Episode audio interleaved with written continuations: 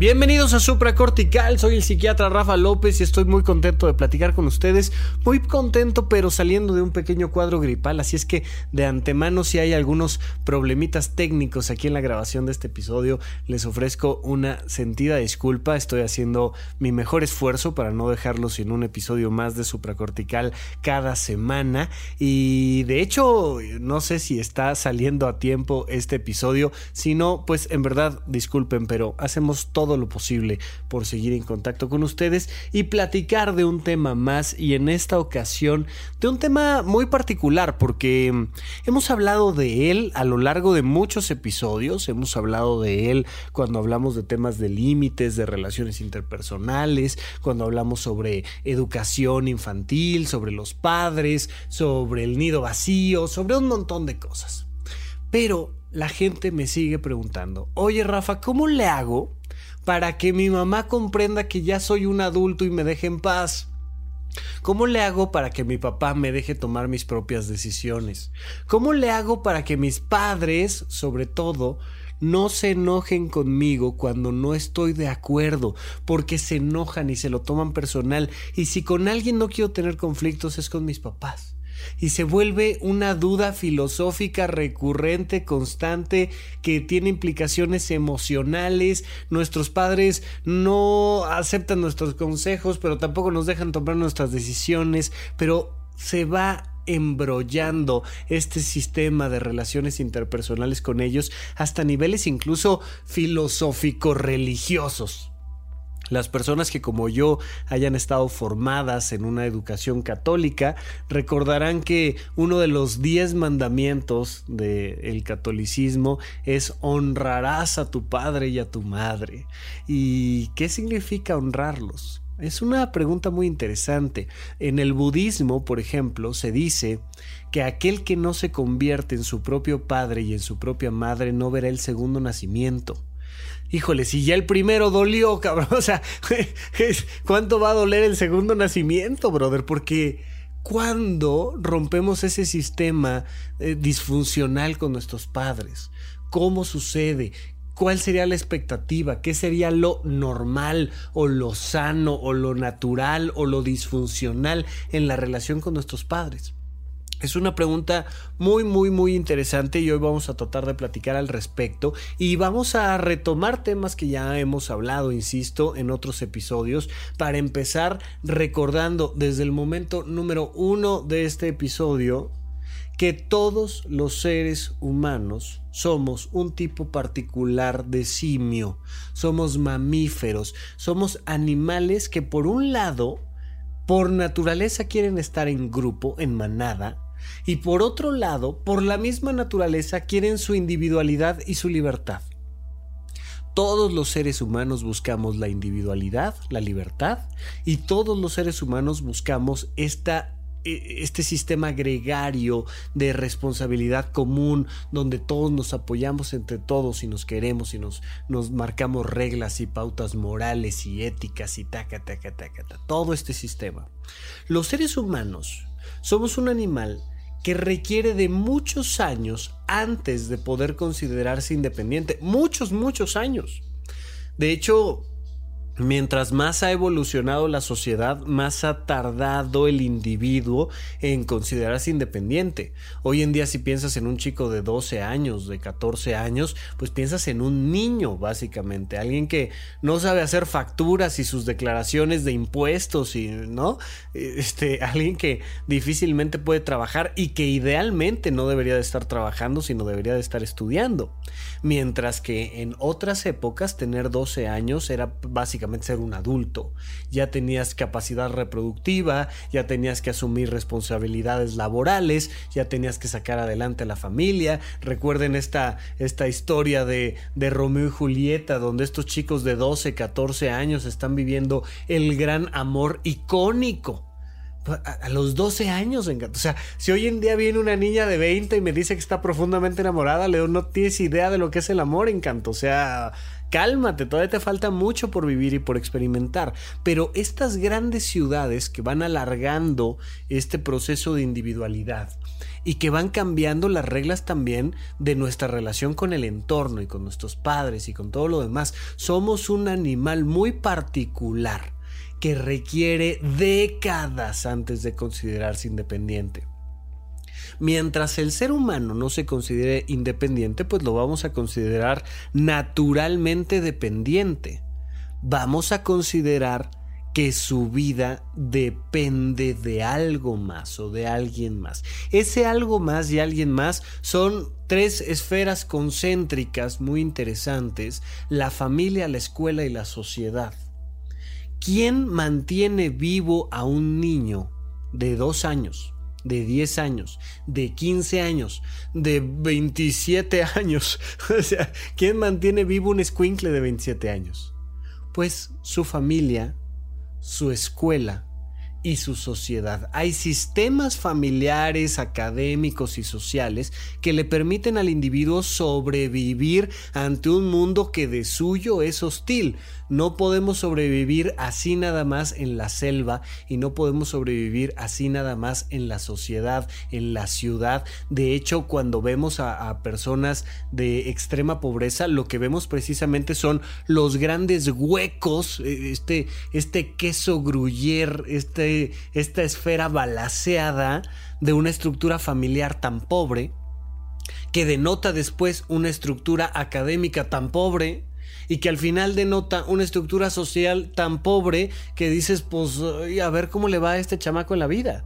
Y ves a un chico de 16 años en condiciones de calle viviendo experiencias completamente diferentes a un chico de 16 años resguardado por su familia, por su escuela y por su sociedad. Son experiencias completamente distintas y entonces también son desarrollos mucho más salvajes, son desarrollo, e, es un desarrollo mucho más agresivo, donde tienes que sacar antes la casta y tienes que sacar antes al animal que llevas dentro para sobrevivir. Tienes que aprender a pelear y a gritar y tienes que aprender a robar y tienes que aprender a hacer muchas cosas que cuando este útero social te va cuidando, te permite sobrevivir. Todos los seres humanos nacemos con la clara conciencia de que existe la posibilidad de que nos vaya mal en la vida si no tenemos el resguardo de nuestra familia, de nuestra escuela y de nuestra sociedad. Todos, instintivamente, le tenemos por tanto miedo al abandono. Fíjate en esto, tenemos una alarma emocional que nos resguarda de que nos abandonen. Y entonces cuando alguien eh, nos abandona, pues se activa dentro de nosotros un sistema emocional que dice, no, qué miedo, qué angustia, qué coraje, qué... Ah, se sueltan las alarmas de las emociones negativas para asegurarnos que no nos abandonen. La primera esfera de la cual buscamos no ser nunca expulsados es de la esfera familiar. Y entonces lo primero que aprende un ser humano es a darle gusto a su mamá. Por supuesto, a papá y a mamá, pero particularmente a mamá. Si mamá está contenta, entonces mi supervivencia está asegurada. Si mamá está enojada o triste conmigo, mi supervivencia no está asegurada. Y es una angustia tremenda ves a los niños cómo se angustian cuando su mamá no los voltea a ver. Lo, he platicado muchas veces. Y entonces empiezan, mamá, mamá, mamá, mamá, mamá, y a jalar el vestido, y a jalar el pantalón, y a jalar, y a llamar la atención, y a brincar, y a hacer algo para que mi mamá me voltee a ver. Porque literalmente entiendo que mi vida está en riesgo. Porque yo sé que necesito de mi mamá para sobrevivir. Y entonces empieza un proceso educativo que más que educativo, cuando es en sus rasgos y en sus maneras mucho más arcaicas y básicas, es más bien un proceso de condicionamiento, es mero condicionamiento operante. ya sabes, este, el, perrito que se sienta, le das croqueta, se sienta, le das croqueta, hasta que de repente llega y se sienta para que le des croqueta. Ha quedado condicionado su actuar al premio. ¿Cuál es nuestro premio? Que mamá me voltee a ver, que papá me dé un abrazo.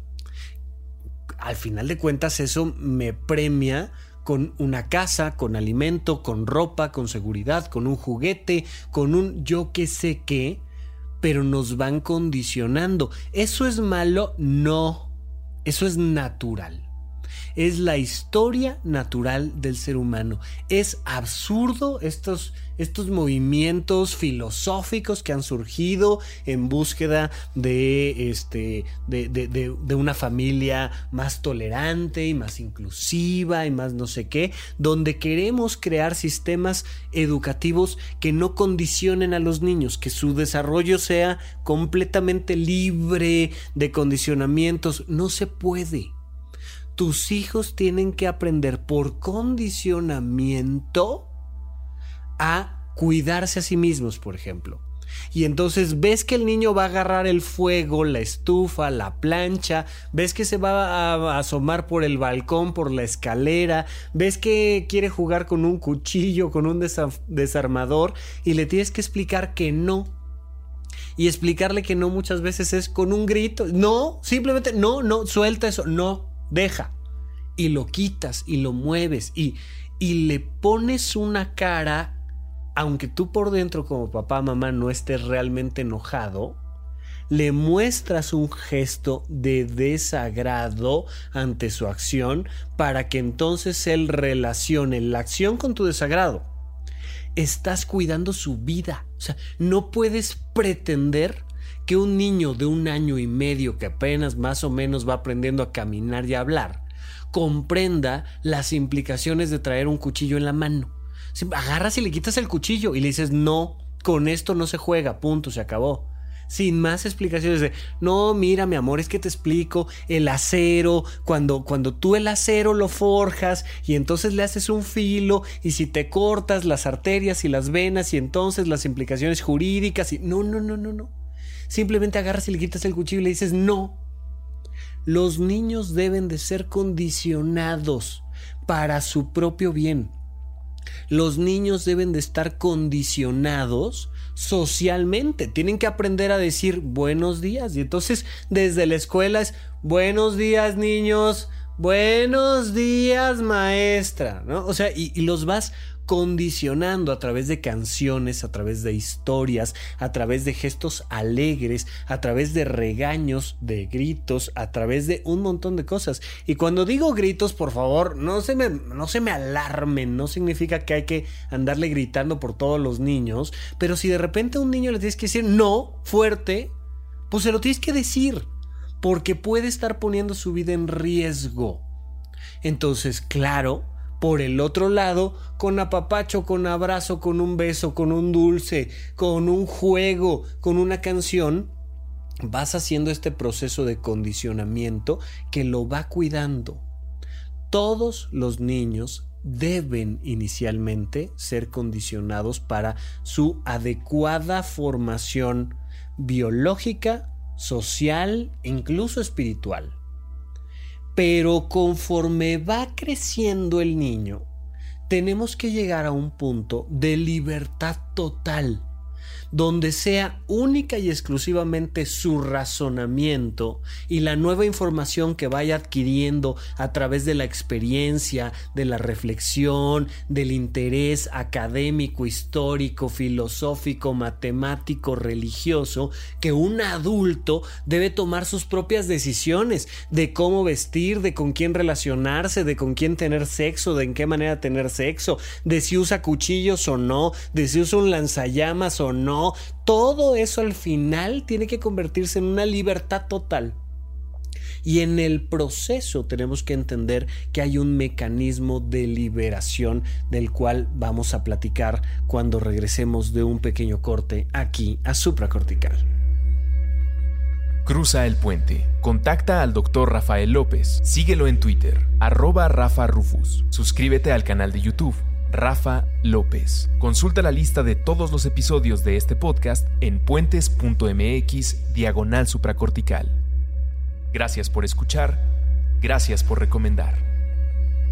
Estamos de regreso con ustedes aquí en Supracortical platicando de la importancia de aprender a poner límites a nuestras relaciones paternales y filiales y tener una mejor manera de relacionarnos con nuestras figuras de autoridad.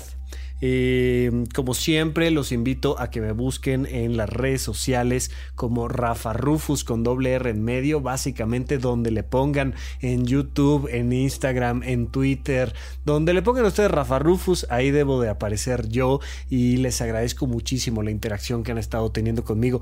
Particularmente me da un gusto enorme cuando me mencionan en sus historias de Instagram. ¿Saben por qué? Porque me las robo. Agarro y la pongo yo en mi historia y ya así me evito tener que pensar, híjole, hoy qué voy a publicar. Entonces, cuando quieran mencionarme ahí, muchísimas gracias. En verdad se los agradezco. Eh, tenemos pendiente por ahí una convivencia con el público de supracortical y viene una gran sorpresa que ya tiene fecha. Es así, ya tiene fecha, pero todavía es pronto. Pero estén pendientes, por favor. Quiero, quiero, ah, quiero pedirles su apoyo su cariño y su muchas cosas ahora que les platique de qué va esta sorpresa. Ya estaremos comentándolo. Mientras tanto, seguimos platicando de este proceso. Entonces, una persona tiene que comprender que es normal haber querido durante muchos años complacer a mamá y a papá. A veces la manera de complacerlos es paradójica. A veces, ah, por ejemplo, mi, mi papá no cree que yo tenga la capacidad de salir bien en la escuela y pues para no decepcionarlos algo mal en la escuela y entonces Simple y sencillamente me monto en el yo soy un tonto, yo no puedo, yo no sé, porque como mi papá me está diciendo todo el tiempo que no sé, pues yo creo que no sé y mejor no hago el esfuerzo y lo decepciono, mejor desde ya me convierto en un niño problema y desde ya genero conflictos en la escuela y desde ya me porto mal y pero de alguna manera con conductas positivas o con conductas negativas siempre estamos buscando ese reconocimiento de nuestros padres. El hecho de que mi papá me haya abandonado con mi mamá cuando yo era un niño y entonces me hace desvincularme de las figuras de autoridad y, y creer que todas me van a abandonar y entonces yo ya no quiero su cariño cuando en realidad sí, por dentro sí, por supuesto que quiero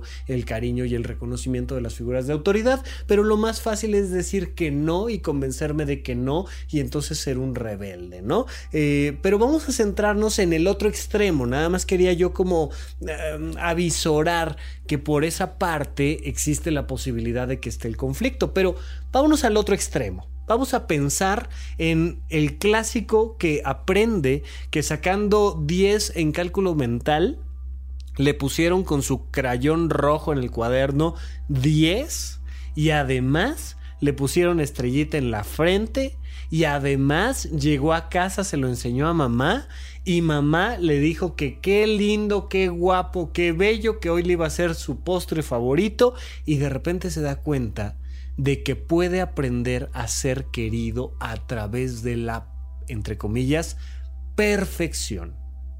Y resulta que al día siguiente lo que quiere es sacar 10 y al día siguiente quiere sacar 10 y al día siguiente quiere sacar 10 y el día que saca 9 es un drama tremendo, tremendo porque se ha dado cuenta de que los adultos y las figuras de autoridad valoran mucho ese esfuerzo y esa capacidad intelectual que tiene y entonces se genera un proceso de autoexigencia tremendo, pero verdaderamente tremendo.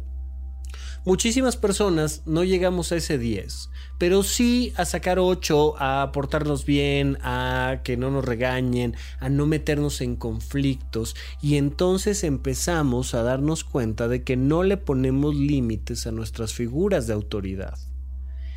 Muchos adolescentes, me ha tocado platicar con ellos y de repente les da miedo presentar un examen, ¿no? Oye, ¿qué onda? ¿Qué tienes el viernes? ¿Examen de qué o qué? No, pues de trigonometría. ¿Y cómo estás? Asustadísimo. Y ellos creen que están asustadísimos porque no entienden matemáticas, o ellos creen que están asustadísimos porque eh, son tontos para esa materia, o porque el examen viene muy difícil, o porque el maestro no los quiere. Pero en realidad no. En realidad cuando les preguntas, oye, ¿por qué estás asustadísimo? Pues por, por el examen. Ajá, sí, sí, sí, sí, entiendo, perfecto. Pero ¿y qué te preocupa del examen? ¿No por reprobar? De acuerdo, sí, pero ¿qué te preocupa de reprobar? Y cuando les empiezas a preguntar más a fondo, más a fondo, más a fondo, lo que les preocupa es que su mamá se enoje con ellos. Es muy curioso porque muchas veces mamá ya está enojada, hombre. O sea, todos los días está enojada y todos los días me dices que no puede ser que no te despegues del Xbox, es que no puede ser que no hagas no sé qué, tal, tal, tal, y no te pones a estudiar y eres un flojo y mírate y tal, tal, tal.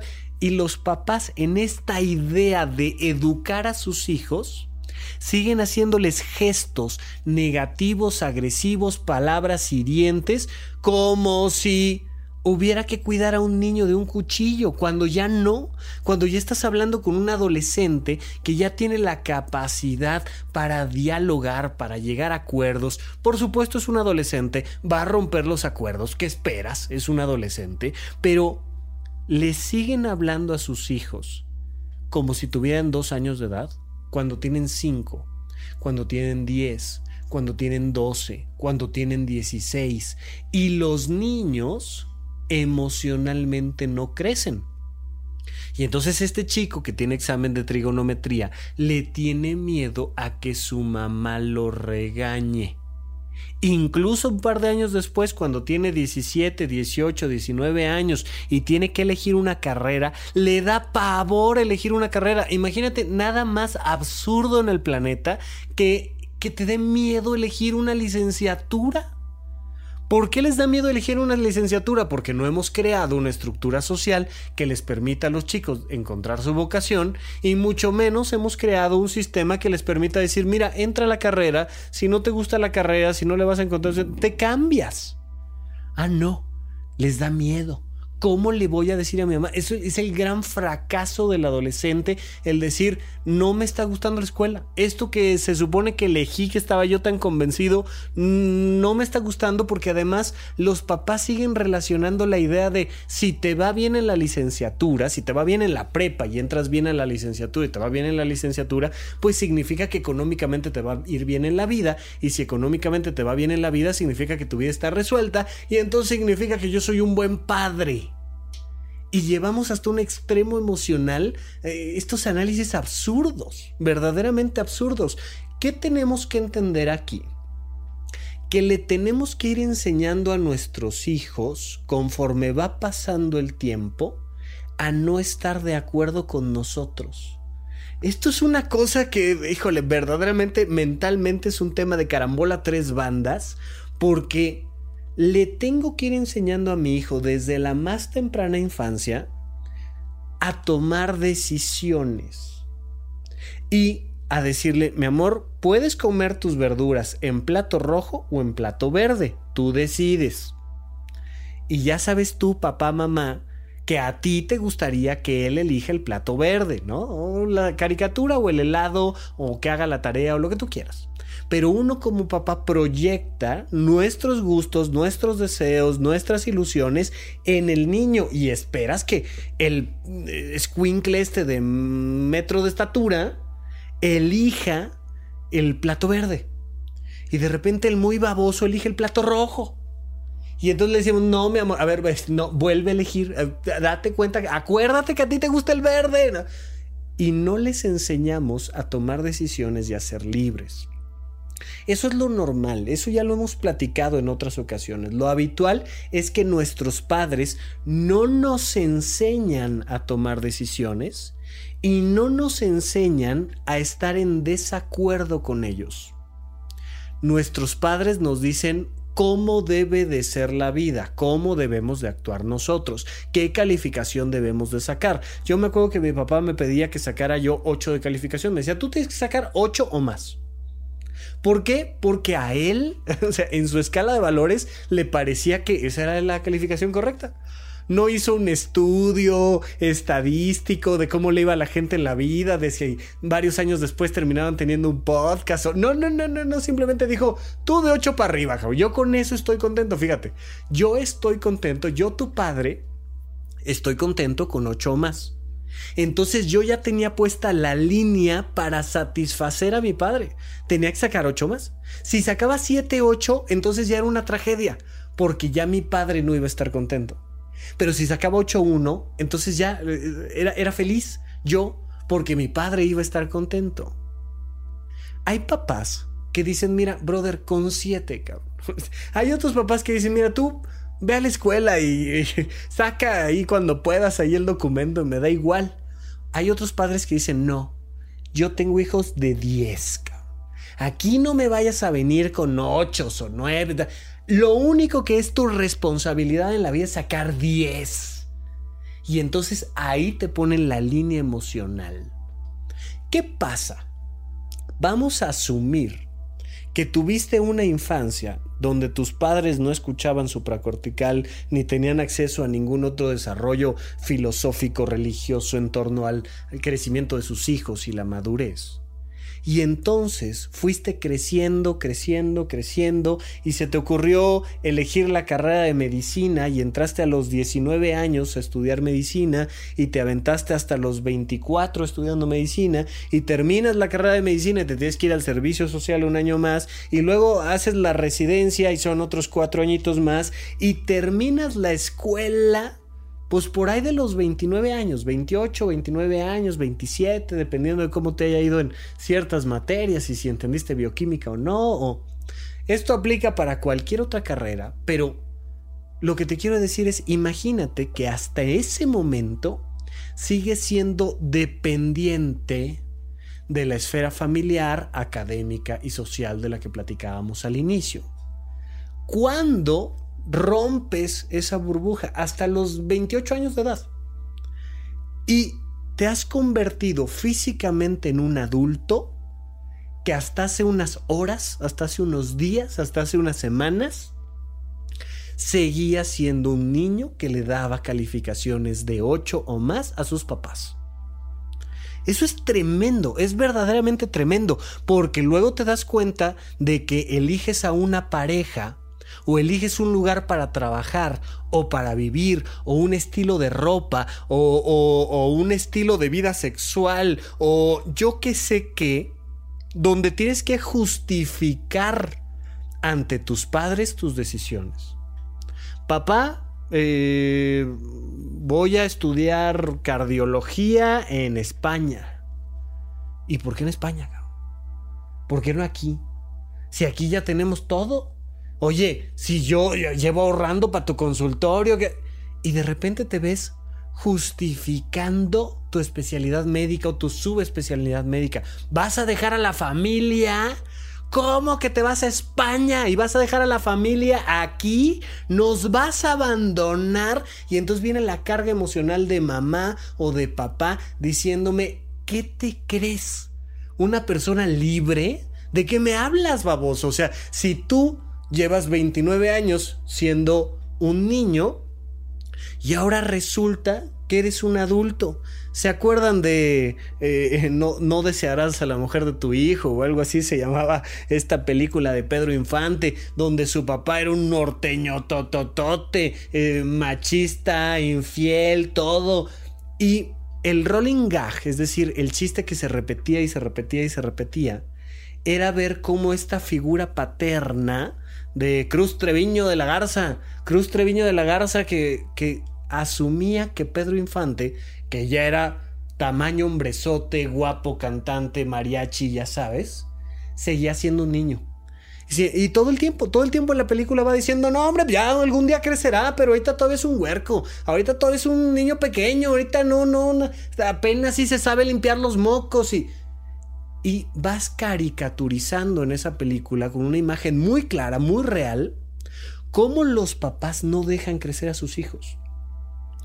Este, llega una niña, ¿no? Una chica, 26 años, que ya terminó la licenciatura, ya está trabajando. Dice, pa, fíjate que quiero sacar el enganche para un auto, pero no, no me alcanza completo. ¿Me ayudas tú con el primer pago y ya yo voy pagando las mensualidades y te pago? Y sí, mija, sí, cómo no. Este, ¿qué auto vas a comprar? No, pues, mm, pues, ¿qué será? Pues un Nissan, ¿no? Un tal Nissan esa marca horrible. ¿Cómo crees? Si los buenos autos son los que tú quieras, ponle la marca que te guste, que prefieras, me da igual. Y entonces hay que justificar con mamá cómo estoy comiendo. Oye, mi amor, ¿y estás comiendo bien? 32 años el mozalbete. Sí, mami, sí, ¿cómo no? A ver qué comiste ayer hombre, pues eh, fue a un restaurante, pedí una hamburguesa. Ah, tú siempre te alimentas de hamburguesas. ¿Crees que así vas a irte bien en la vida? Y, y, entonces te critican porque comes carne o porque comes pan o te critican porque comes muchas verduras y ahora se te antojó ser vegetariano o vegano. Y, y hombres y mujeres, hijos, hijas de sus padres que tienen que justificar sus temas de salud si van al doctor y con qué doctor van. Oye, ¿ya fuiste al dentista? No, fíjate que sí fui, pero fui con otro. Me, conocí a una amiga que me recomendó a su dentista. No sé, ¿cómo? Pero si el doctor Gutiérrez ha sido tu dentista toda la vida, no puedes abandonar al doctor Gutiérrez. ¿Cómo crees? Y ahí te hacen viajar hasta el otro lado del mundo para ir con el dentista. Y no puedes elegir tus doctores, no puedes elegir tus tratamientos, no puedes elegir tus métodos anticonceptivos, no puedes elegir tu ejercicio, tu gimnasio, tu ropa, tu estética, tu preferencia sexual. No puedes elegir nada por miedo a que tus papás no lo entiendan. Es completamente normal condicionar a un niño para cuidar su salud, para cuidar su vínculo social en una primera infancia. Pero es completamente disfuncional querer darle gusto a los, a los padres cuando ya eres un adulto. Es completamente disfuncional que tú como padre esperes que tus hijos estén haciendo lo que a ti te parece bien puede ser una inversión económica, ¿eh? O sea, puede ser si voy a meter mi lana a una hipoteca, a un auto o me lo voy a gastar en Europa. Yo como padre tengo la obligación de decirle lo que es correcto, lo que debe de hacer. No, encanto, no. Conforme el niño va creciendo, conforme la niña va creciendo, empezamos a emparejar la relación. Es muy importante que comprendamos que si nuestros padres no nos dan una posición igual de adulto a adulto, entonces nosotros tenemos que tomar esa posición. Si ellos no nos la brindan, la tenemos que tomar. Es un acto de independencia. Tú no puedes esperar que tus padres escuchen el podcast y entonces cambien. Tienes que asumir que tus padres no van a cambiar y dar el paso de independencia tú. Si tú no das el paso de independencia, entonces no eres independiente. Aquel que no se convierte en su propio padre y en su propia madre no verá el segundo nacimiento. ¿Dónde viene el segundo nacimiento? ¿Dónde fue el primer nacimiento? Del útero hacia la vida exterior. ¿Y dónde está el segundo nacimiento? De este útero social, familia, escuela y sociedad a la independencia personal. ¿Qué es la independencia personal? La capacidad de tomar decisiones independientemente de si a tus papás les gusta o no. Aún a nosotros como adultos de 30, 40, 50 años, no nos gusta hacer enojar a nuestros padres.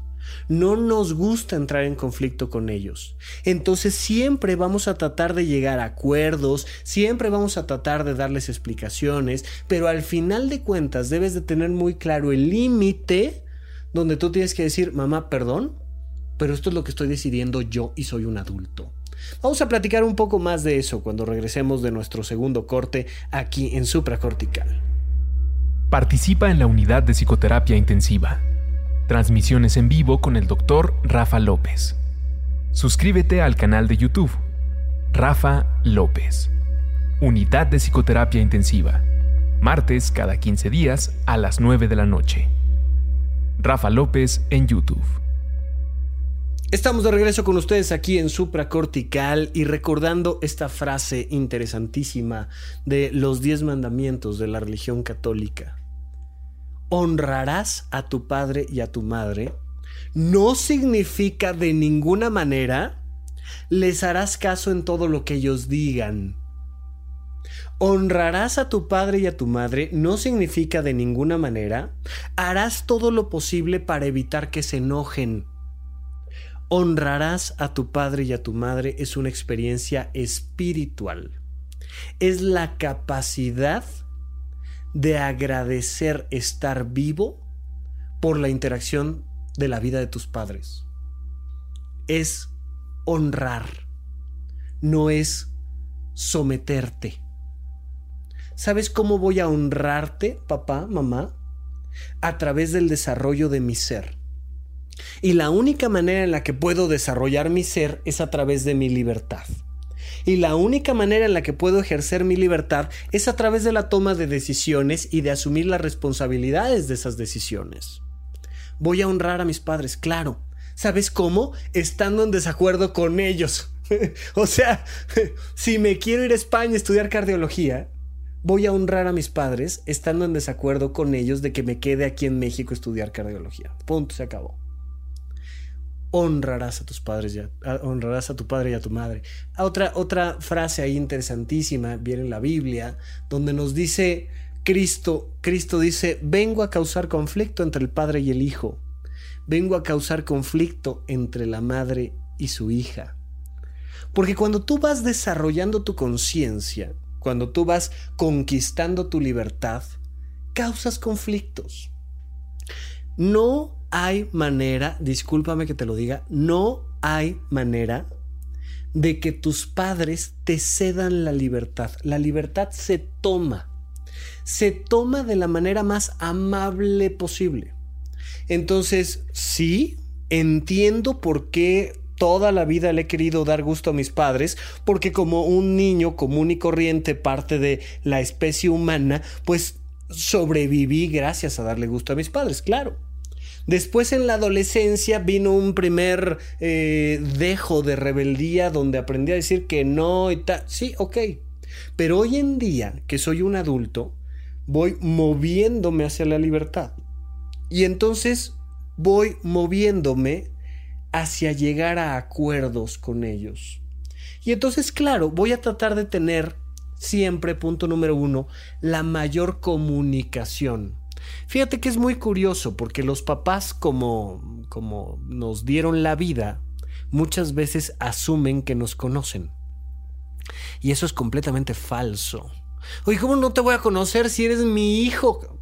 ¿Cómo no te voy a conocer si te he visto aquí en tu habitación jugando Xbox todos los días los últimos 25 años, encanto? ¿Cómo no te voy a conocer? Pues fíjate que no me conoces. ¿Por qué no me conoces? Entre otras cosas porque en mi búsqueda de no causarte un conflicto, en mi búsqueda de no hacerte enojar, papá, mamá, en mi búsqueda de no preocuparte, porque también, ay, es que me preocupas. Pues aprende a no preocuparte. O sea, si, si, tengo que salir de fiesta, o si me voy a ir de campamento, o si me voy a ir a otro país a estudiar, o si voy a salir con mi novio o con mi novia, y tú te preocupas, el problema lo tienes tú. Una cosa es que pongamos límites y lleguemos a acuerdos y otra cosa es que yo tenga la obligación de que tú no te preocupes de qué me hablas. Entonces, vamos creciendo y vamos perdiendo la comunicación con nuestros padres. Mira, mejor ya no te cuento. Mejor no te cuento cuáles son mis creencias religiosas porque te espantas mejor no te cuento cuáles son mis preferencias sexuales, porque pues si te, espantabas con las religiosas, ahora que te cuente, no, mejor no te cuento. Mejor no te cuento cuáles son mis decisiones profesionales. Mejor no te cuento con quién me relaciono y con quién me dejo de relacionar, porque te asustas, porque te ofendes, porque me limitas, porque me niegas, porque me... algo. ¿Quieres tener una buena relación con tus padres? Busca tener una buena comunicación. Y ahí implica tener el valor de contarle a tus papás cosas que no les gustan. Y una cosa es contarles, Otra muy diferente es escuchar su opinión y una tercera muy distinta es hacerles caso. Y son tres procesos completamente distintos. Hay que tomar mucho valor, mucho valor para contarle a tus padres de tus pensamientos, tus emociones y tus decisiones. Para después decir, y luego viene su opinión, ¿eh? O sea, primero el valor de simplemente contarlo. ¿Quieres ser independiente? ¿Quieres tener una buena relación con tus padres? ¿Quieres que te entiendan, que te apoyen, que te comprendan? Atrévete a contarles con cuidado, con discreción, despacito. Empieza por las cosas más pequeñas y sencillas y vele subiendo, vele subiendo, vele subiendo. No les vayas a llegar con una cubetada de agua fría de golpe porque comprende que pues, no están listos. O sea, llevan 27 años creyendo que te llamas Luis y luego resulta que te llamas Luisa. O sea, despacito. Despacito pero sin pausa. Vete moviendo hacia adelante. Veles contando poco a poco. Oye, pues como, como, ¿cómo ves cómo se me vería una falda? le, le voy contando ahí poco a poquito a mi papá, a mi mamá, lo que pienso lo que pienso de la sexualidad o lo que pienso del veganismo o lo que pienso de la política o lo que pienso de las drogas o lo que pienso de yo qué sé que del sexo, del poder, de las relaciones interpersonales, de vivir en México, de no vivir en México, pero yo ya sé qué temas a mis papás les dan un escosor. Entonces, de esos temas donde él y yo, donde ella y yo disentimos, le voy aventando un poquito. Oye, ¿cómo ves que yo pienso esto? No, ¿cómo tal? Y escucha su opinión. Primero tómate el valor para contarles un poco sobre ti. Y luego ten la resistencia emocional para escuchar su opinión. Si es diferente a la tuya, pues ya de suyo espera que ellos consideren que la vida tiene que vivirse de una manera completamente diferente. Pues es lógico. Entonces, aguanta, aguanta la opinión completa. Y al final de todas maneras, toma tu propia decisión. Si tú llegas con un tema en particular sobre alimentación o sobre trabajo, sobre sexualidad o sobre lo que tú quieras, y tú ya sabes que ese tema va a causar ahí un conflicto, cuando tú lo presentes sobre la mesa, les vas a mover las emociones.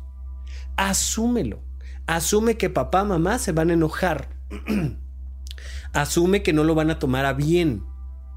Bueno, si al final de la conversación dices, pues muchísimas gracias, de todas maneras lo voy a hacer, ellos lo van a tomar como un doble reto. O sea, no solo vienes y me dices una estupidez, sino además te digo cómo debes de actuar en la vida y a pesar de eso tomas la decisión que ya traías desde el principio. Ah, es una doble afrenta, no sé si queda claro, pero da, esa sensación de, entonces, ¿para qué me platicas? Entonces no se vale, es que mira, cómo te pones, eres un cerrado, no sé qué, tal, tal, tal, y te, van a aventar doble carrilla, te van a aventar eh, eh, el doble de artillería para, para hacerte sentir que no puedes estar en desacuerdo de su opinión. Tú tienes que esperarlo y asumirlo y actuar con toda calma. Ahora, por supuesto que muchas veces te vas a sorprender.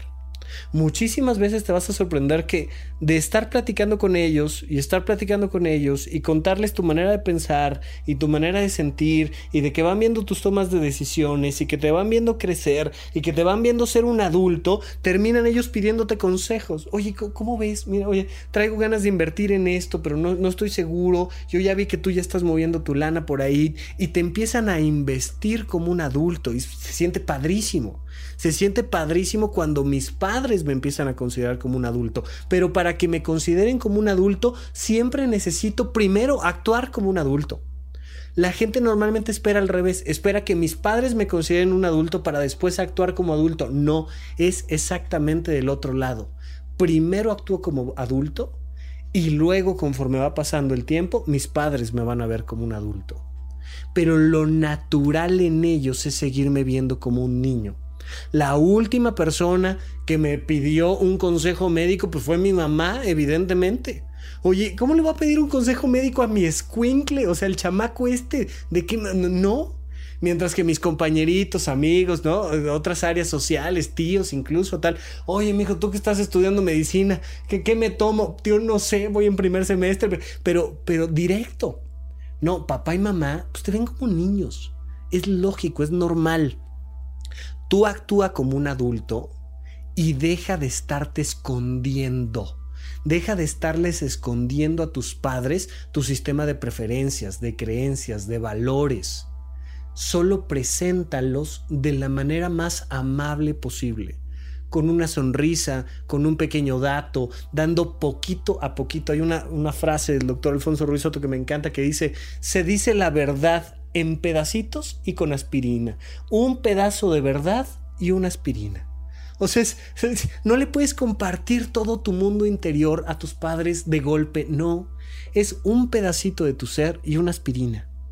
Porque les va a doler la cabeza el simple hecho de que seas una persona diferente a lo que ellos imaginan y creen, les va a doler la cabeza. Entonces, despacito, amable, con una sonrisa, te van a aventar este, un, comentario sarcástico, misógino, machista. Aguántalo, sonríe, hombre, son tus papás, no pasa nada. Dale chance, dale chance a los viejos, hombre, no pasa nada. Y entonces los ves a los ojos, le sonríes y le dices, mami, mil gracias por el consejo. De todas maneras lo tengo que hacer, bye. O sea, ahora, si de suyo no funciona, se cierran por completo a la comunicación, que la mayoría de las veces no va a pasar, ¿eh? Si tú insistes y vas compartiendo tu mundo interno despacito, despacito, despacito, normalmente los padres se abren a la comunicación. O sea, hay más de una historia donde alguien tuvo que salir del closet y mamá resulta que soy homosexual y, terminan ellos este, aconsejándote, oye, ¿cómo ves ese chavo? Está guapo, yo creo que te conviene, tráelo más seguido a la casa. Cuando antes eran homófobos completamente ¿no? Hay más de una historia así, pero vas entrando en este proceso donde vas compartiendo y te das cuenta de que no, de que no permea, de que nada más causas conflicto, pues entonces sí o sí tienes que poner límites. Mami, yo quiero platicarte de esto, pero si no puedes aceptar mi sistema de valores, con toda amabilidad y con todo cariño, ya no vamos a platicar. Simple y sencillamente, ya no vamos a platicar. ¿Me explico? Y entonces dejas de hablar con ellos. Te, empiezas a distanciar. ¿Cómo se le pone límites a los padres? Con distancia. Entre otras cosas, física. O sea, para poderte declarar independiente tienes que vivir solo. O sea, si vives en su techo, de suyo, tienes que asumir sus reglas. Es por lógica. Yo no puedo llegar a un hotel, por muy que yo esté pagando el cuarto de hotel, y decir, ¿sabes qué? Voy a pintar las paredes de rojo. Me gustó. Traigo mis cubetas y... Total, yo estoy pagando mi cuarto de hotel. No, señor, discúlpeme. Este hotel no es suyo, no es de su propiedad.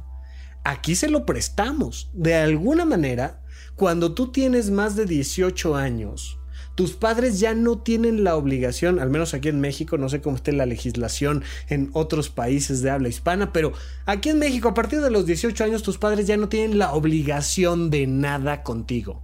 No te tienen que alimentar, no te tienen que dar casa, no te tienen que dar vestido, mucho menos te tienen que regalar un Xbox. Entonces, si usted tiene 19 años, todo lo que le están dando sus papás es un regalo y agradézcalo.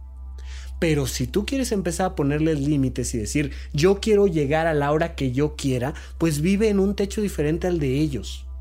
Independízate físicamente para que te puedas independizar emocionalmente. Pero muchísimas personas de más de 30 años quieren el total de la independencia emocional con la total dependencia física. Papá, manténme, págame la escuela, págame la casa, págame este, la tintorería, pero eso sí, acepta mis preferencias sexuales, eh, acepta mis preferencias laborales, acepta mis preferencias, eh, eh, yo qué sé, culinarias, alimenticias. No. El primer punto es ponles límites a tus padres y ponerles límites es ponerte distancia con ellos muchísimas relaciones con los padres mejora a la hora de que te vas a vivir solo. Se relajan muchas cosas. Porque entonces ellos ya no tienen que preocuparse por si pagas la luz o no si pagas la luz, si pagas la renta o no pagas la renta, si comes, si no comes, sino simplemente es, papá, ¿qué onda? ¿Nos vemos para comer el sábado? Sí, mijo, ¿cómo no? Y ya lo, lo, lo más que tienes que explicarles por qué pediste sopa en vez de pasta y se acabó y no pasa nada. Pero requiere de esa independencia física. Además de esa independencia física, por supuesto, tiene que venir una independencia emocional. Si tus padres no logran entrar en esa comunicación emocional contigo, pues entonces les tienes que poner también distancia emocional. Esa distancia deviene mucho de la conversación. Y entonces a los padres les recomiendo mucho cuando están tratando con sus hijos, cuando sus hijos tienen 5, 6, 8 años, no dialogar demasiado. En los 90 surge esta idea de que los niños son inteligentes y entonces puedes razonar con ellos. Y entonces caímos en un exceso de razonamiento con los niños. Mi amor, ya es hora de irte a acostar. ¿Por qué? Pues porque ya son las 8 de la noche y ya tenemos que irnos a acostar. ¿No es cierto? Yo ayer me dormí a las 9. Sí, mi amor, pero mira, ayer era domingo, hoy es lunes, tienes escuela. Pues yo no tengo sueño. Pues sí, mi amor, pero mira, o sea, en realidad es que tú tienes que descansar porque tu sistema nervioso central requiere reestructurar su serotonina y entonces... Y caemos en un absurdo de diálogo con los niños. Mi amor, es hora de dormir. ¿Por qué? Porque son las 8 de la noche. No tengo sueño. No te preguntes si tenías sueño. Es hora de dormir. No quiero. Lo agarras, lo llevas a dormir. Punto hay un proceso donde sí hay que dialogar un poco con los niños, pero donde finalmente las reglas de la casa se aplican. Mientras más pequeño, menos diálogo, menos reflexión. O sea, es porque a la hora que entras en el por qué y te pones a discutir con ellos, si tienes hijos seguro te ha pasado, de tratar de explicarle por qué. No, no, él no quiere un por qué quiere ganarte la discusión. Tu hijo quiere ganarte la discusión diciendo, pero yo no tengo sueño, pero no es cierto, pero yo soy más grande, pero el otro día, pero, pero... Y cuando entras en ese intercambio de golpes, como papá tienes la batalla perdida. Pasa exactamente lo mismo, pero al revés en tu edad adulta con tus padres. Muchísimas veces tus padres no quieren escuchar el porqué Simplemente quieren que hagas lo que tú, eh, lo que ellos consideran que tú debes de estar haciendo. Y entonces si entras en demasiado diálogo, no les estás poniendo límites. Mami, me voy a ir de fin de semana, pero em, eh, van mis amiguitos. Sí, sí va mi novio, este, pero, pero no creas que nos vamos a quedar en la misma habitación. Eh, vienen mis amiguitas y también se van a ir conmigo.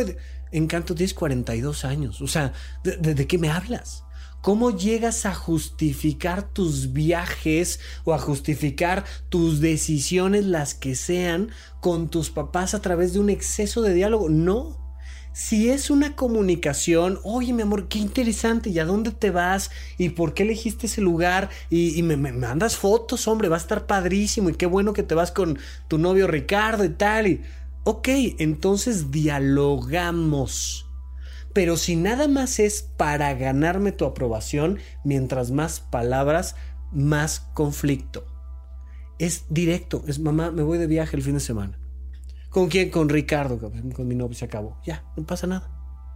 Pues a mí no me parece lo que va a decir la gente, no puede ser, tal. Ok, gracias. Eh, me voy el viernes en la tarde, ¿eh? con permiso, buenas noches, se acabó hay que poner distancias, hay que poner límites y hay que comprender que aquel que no se convierte en su propio padre y en su propia madre no verá el segundo nacimiento, no verá el nacimiento de la libertad, de la independencia, del desarrollo personal. Y toda tu vida hasta tus 86 años de edad vas a querer estarle dando gusto a tus padres. Hay muchísimos adultos ya de más de 60 años de edad cuyos padres ya murieron que siguen incapaces de ponerse X lápiz labial o de invertir su dinero de tal manera o un día dejar que la cama no esté tendida o lo que sea porque su mamá se habría enojado con ellos. Pero es verdaderamente llega a un absurdo donde un hombre de 80 años sigue pensando que, que, esto de que se casen entre ellos los homosexuales es, bueno, una afrenta completa a lo que sus padres dirían. O sea, por favor, hay que madurar hay que poner límites y hay que ponerle límites a nuestros padres hay que tratar de dialogar con ellos, porque si ellos nos conocen y nos comprenden, nos van a permitir mayor libertad y entonces la relación va a dejar de ser vertical para ser horizontal. No van a ser ellos la figura de autoridad y nosotros estar sometidos a ellos, sino que vamos a ser dos adultos iguales, gracias a que nos conocen. Entonces, no le tengas miedo a dialogar con tus padres, pero dialogar no es platicar. Dialogar es compartir lo que piensas, lo que sientes y lo que haces. Que te conozcan de verdad. Pero sea que te entiendan o no te entiendan, la libertad se asume, se toma, se conquista. Y entonces estamos hablando entre iguales. Aplica igual para las sociedades, ¿eh? El gobierno está allá arriba, entre otras cosas, porque la sociedad no ha creado estos sistemas que nos permita hablarles del tú a tú pasa lo mismo, por supuesto, en la educación.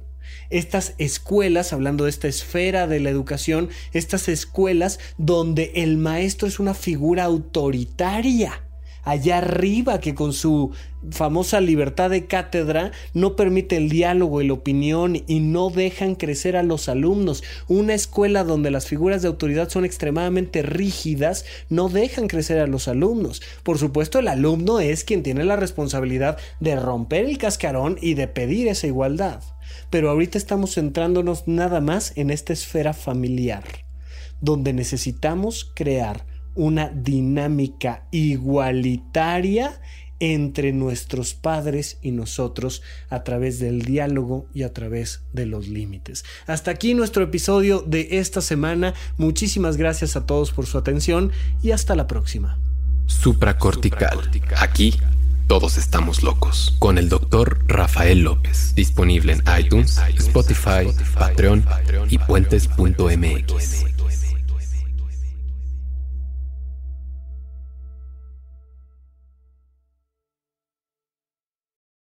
When you need mealtime inspiration, it's worth shopping Kroger, where you'll find over 30,000 mouthwatering choices that excite your inner foodie. And no matter what tasty choice you make, you'll enjoy our everyday low prices, plus extra ways to save, like digital coupons worth over $600 each week. You can also save up to $1 off per gallon at the pump with fuel points. More savings and more inspiring flavors make shopping Kroger worth it every time. Kroger, fresh for everyone. Fuel restrictions apply. It is Ryan here, and I have a question for you. What do you do when you win? Like, are you a fist pumper? A woohooer, a hand clapper, a high fiver. I kind of like the high five, but if you want to hone in on those winning moves, check out Chumba Casino. At ChumbaCasino.com, choose from hundreds of social casino style games for your chance to redeem serious cash prizes. There are new game releases weekly, plus free daily bonuses. So don't wait. Start having the most fun ever at ChumbaCasino.com. No purchase necessary. VGW. Void were prohibited by law. See terms and conditions. 18 plus.